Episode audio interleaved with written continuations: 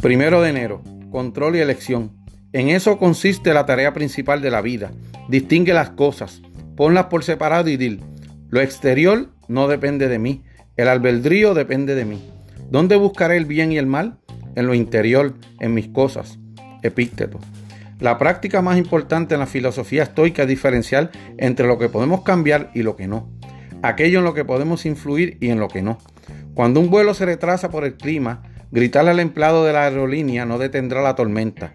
Sin importar cuánto lo desees, tu estatura no aumentará ni disminuirá. Tampoco cambiarás tu país de nacimiento. Sin importar lo mucho que lo intentes, no puedes obligar a nadie que le caigas bien. Encima de todo, el tiempo que le dediques a estos propósitos inamovibles es tiempo que no estás empleando en las cosas que sí puedes cambiar.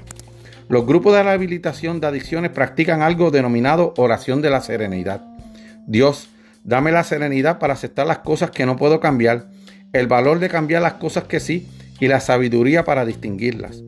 Los adictos no pueden cambiar el abuso que sufrieron en su infancia, no pueden revertir las elecciones que tomaron o los daños que han causado. Sin embargo, sí pueden cambiar el futuro mediante el poder que tienen en el momento presente.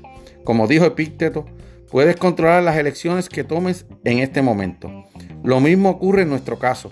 Si no podemos concentrar en distinguir qué elementos de nuestro día podemos controlar y cuáles no, no seremos más felices, sino que tendremos una ventaja clara sobre, los demás, sobre las demás personas que no se dan cuenta de que están librando una batalla imbatible.